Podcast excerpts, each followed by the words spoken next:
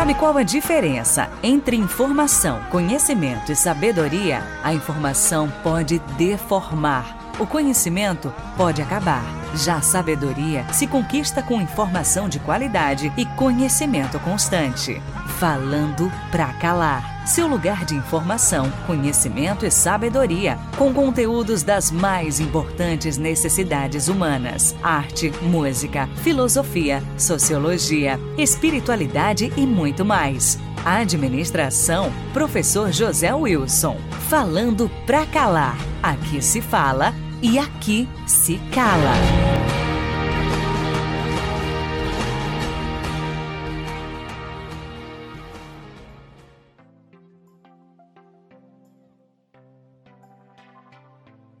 Olá, caros ouvintes, aqui quem fala é o professor José Wilson e o nosso conteúdo de hoje, de filosofia, vamos refletir sobre a filosofia política moderna. Esta aula é a primeira aula, introdução sobre essa temática da filosofia política moderna.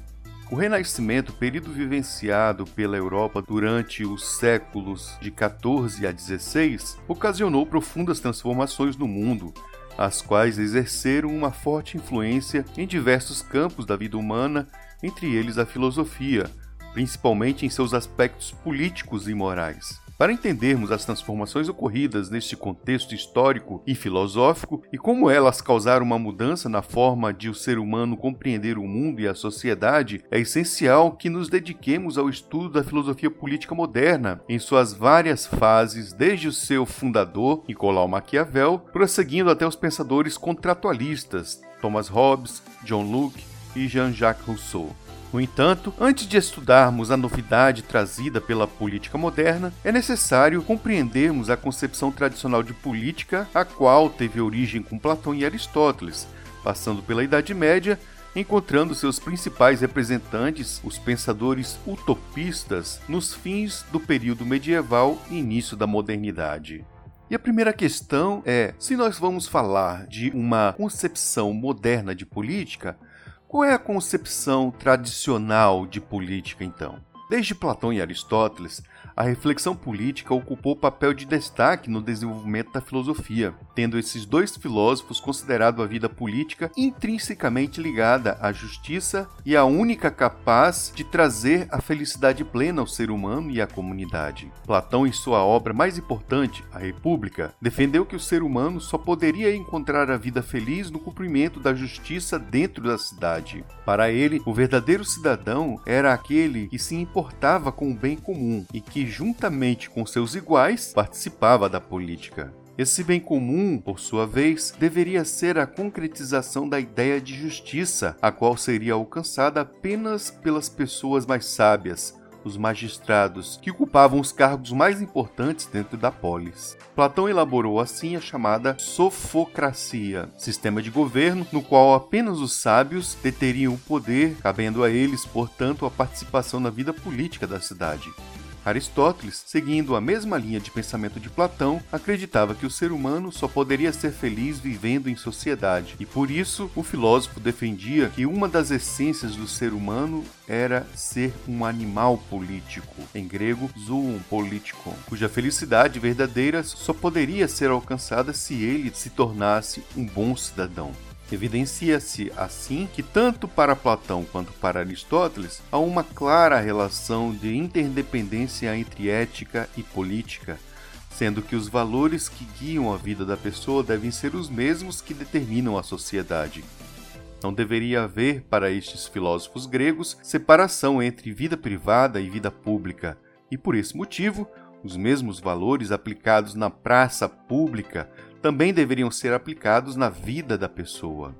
Assim, a educação do cidadão deveria ser também a educação da cidade. Nessa concepção, o bom político seria aquele que, antes de tudo, fosse um bom cidadão e, portanto, seria impensável um governante que não manifestasse em suas ações todos os valores cívicos da cidade. Durante a Idade Média, a relação entre moral e política, embora ainda se manifestasse nos valores da cidade ou do Estado, passou a ter como base principalmente os valores cristãos. O bom político deveria ser assim um bom cristão, de forma a guiar o seu povo de acordo com os valores caros ao cristianismo, como honestidade, justiça, mansidão, lealdade, fidelidade, piedade e etc. Não é coincidência que vários reis e rainhas tenham se tornado santos da igreja. Tanto na antiguidade quanto na Idade Média, percebe-se a importância dessa relação entre moral e política, acreditando-se que mais importante do que a eficiência dos governantes eram as suas qualidades morais e espirituais. Logo, o pensamento político destes períodos voltava-se para a prescrição de normas de dever-se ou não dever-se uma vez que as normas, estando atreladas à reflexão ética, especulativa e religiosa, e por serem anteriores à situação concreta, serviriam como concepções políticas normativas que guiariam o governante, determinando ao político o que era correto ou não e o que deveria ou não ser feito. Percebe-se nesses períodos a valorização do ser e não do fazer, ou seja, para que um político exerça bem a sua função, ele deve, antes de tudo, ser um bom cidadão, um bom cristão. Acreditava-se que, agindo desse modo, o governo necessariamente seria bem direcionado e as medidas tenderiam ao bem comum. Assim, a boa comunidade e a boa política são interdependentes do bom governo. Nessa concepção de vida social, o ideal é mais importante que o real. Dever ser versus ser. De acordo com a concepção tradicional de política, a comunidade deveria ser unida e indivisível, buscando a promoção da paz e do bem comum por meio da justiça. Desse modo, não haveria na comunidade humana lugar para desordem, intrigas, rixas ou disputas, devendo o conflito e aqueles que o promoviam serem evitados. Nessas comunidades, o bom governante deveria encarar todas as virtudes necessárias ao bom exercício do poder, sendo acima de tudo racional e guiado pela busca da harmonia e da justiça. Já no período moderno, mas ainda com raízes na concepção tradicional política, os principais representantes dessa concepção tradicional de política no início da modernidade foram os chamados pensadores utopistas, que a partir dos ideais políticos de sua época conceberam sociedades perfeitas e desvinculadas da realidade. Os principais utopistas, entre eles Thomas More, Francis Bacon e Tommaso Campanella, viveram no contexto do Renascimento, na passagem do mundo medieval para o mundo moderno.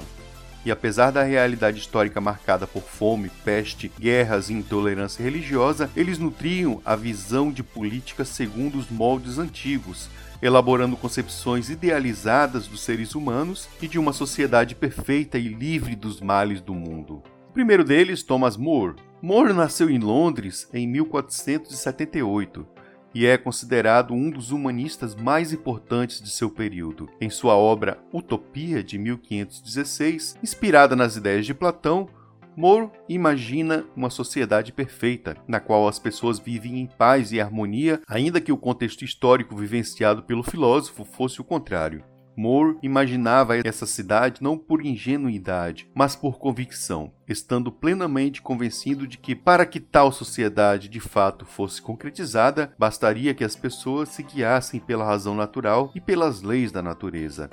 Para Moore, imaginando aquilo que não existia, seria possível construir aquilo que deveria existir. Na obra Utopia, o narrador, Rafael, em viagem com Américo Vespúcio, avista uma ilha, a Utopia, onde todas as pessoas são felizes. A comunidade vive em perfeita paz, uma vez que todos os cidadãos são iguais. Como não há diferença de renda, não existindo nem mesmo o dinheiro, que segundo Moore é a fonte de todas as diferenças entre as pessoas e portanto de todos os males, não há status social, intrigas e egoísmo. As atividades de artesanato e de agricultura são intercaladas entre as pessoas e o trabalho dura seis horas diária para que sobre tempo para o lazer. Há, na ilha, um lugar especial para os literatos, aqueles que nasceram com um dom especial e querem se dedicar aos estudos, e também para os sacerdotes, responsáveis pelo culto, havendo inclusive tolerância religiosa. A realidade imaginada por Thomas More não existia e dificilmente existirá um dia. Porém, a utopia apesar de não se apresentar realizável, traz pela ficção todos os problemas sociais existentes daquela época, direcionando o pensamento para critérios morais a serem estabelecidos para solucionar tais problemas. Francis Bacon. A filosofia de Francis Bacon divide-se em dois campos: a epistemologia e a política, tendo este filósofo se destacado, no entanto, mais por seu método empírico para alcançar a verdade do que pelo seu pensamento político. Segundo os passos de Moore, Bacon, também utopista, imaginou uma sociedade perfeita em que todas as pessoas viveriam felizes e em harmonia. Suas ideias políticas estão escritas em sua obra Nova Atlântica, publicada em 1624, dois anos antes da sua morte. Nela, o filósofo escreveu uma cidade ideal na qual não haveria políticos. Tal sociedade seria governada por uma instituição científica, a Casa de Salomão, na qual se reuniriam todos os pensadores e cientistas da cidade, que, juntamente com a força de trabalho, permitiriam a construção de estruturas sociais e econômicas justas. É interessante perceber que o pensamento político de Bacon reflete sua crença na ciência como o único conhecimento capaz de trazer benefícios práticos para a vida humana. Tommaso Campanella, também considerado um utopista, Tommaso Campanella estava mais interessado em ideias políticas do que na política e na realidade em si mesmas. Foi mago e astrólogo, o que pode ser notado em sua obra política A Cidade do Sol, que apresenta sua proposta política de cidade perfeita e representa a união de todas as suas aspirações pela reforma do mundo e dos seres humanos, trazendo uma nova realidade que seria livre dos males pelo uso de instrumentos da magia e da astrologia. Essa cidade mágica seria construída em forma geométrica, obedecendo a uma ordem cosmológica e seria dirigida por um príncipe sacerdote chamado Sol, que seria o chefe tanto no campo espiritual quanto no temporal. Na cidade não haveria propriedade privada e todos cultivariam a virtude, combatendo os vícios que seriam dominados e extirpados na vida humana. A cidade pensada por Campanella não foi concretizada apesar de seu esforço em construí-la, tendo liderado inclusive uma rebelião de camponeses. Então, essa foi a nossa introdução da política moderna, na verdade, mais uma contextualização. No próximo programa, nós entraremos especificamente no pensamento político do contexto moderno, principalmente a partir de Maquiavel.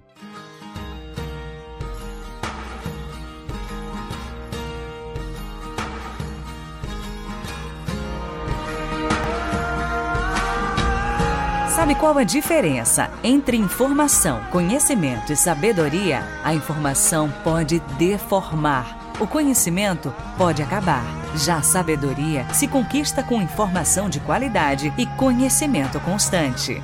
Falando pra calar. Seu lugar de informação, conhecimento e sabedoria, com conteúdos das mais importantes necessidades humanas: arte, música, filosofia, sociologia, espiritualidade e muito mais. Administração, professor José Wilson.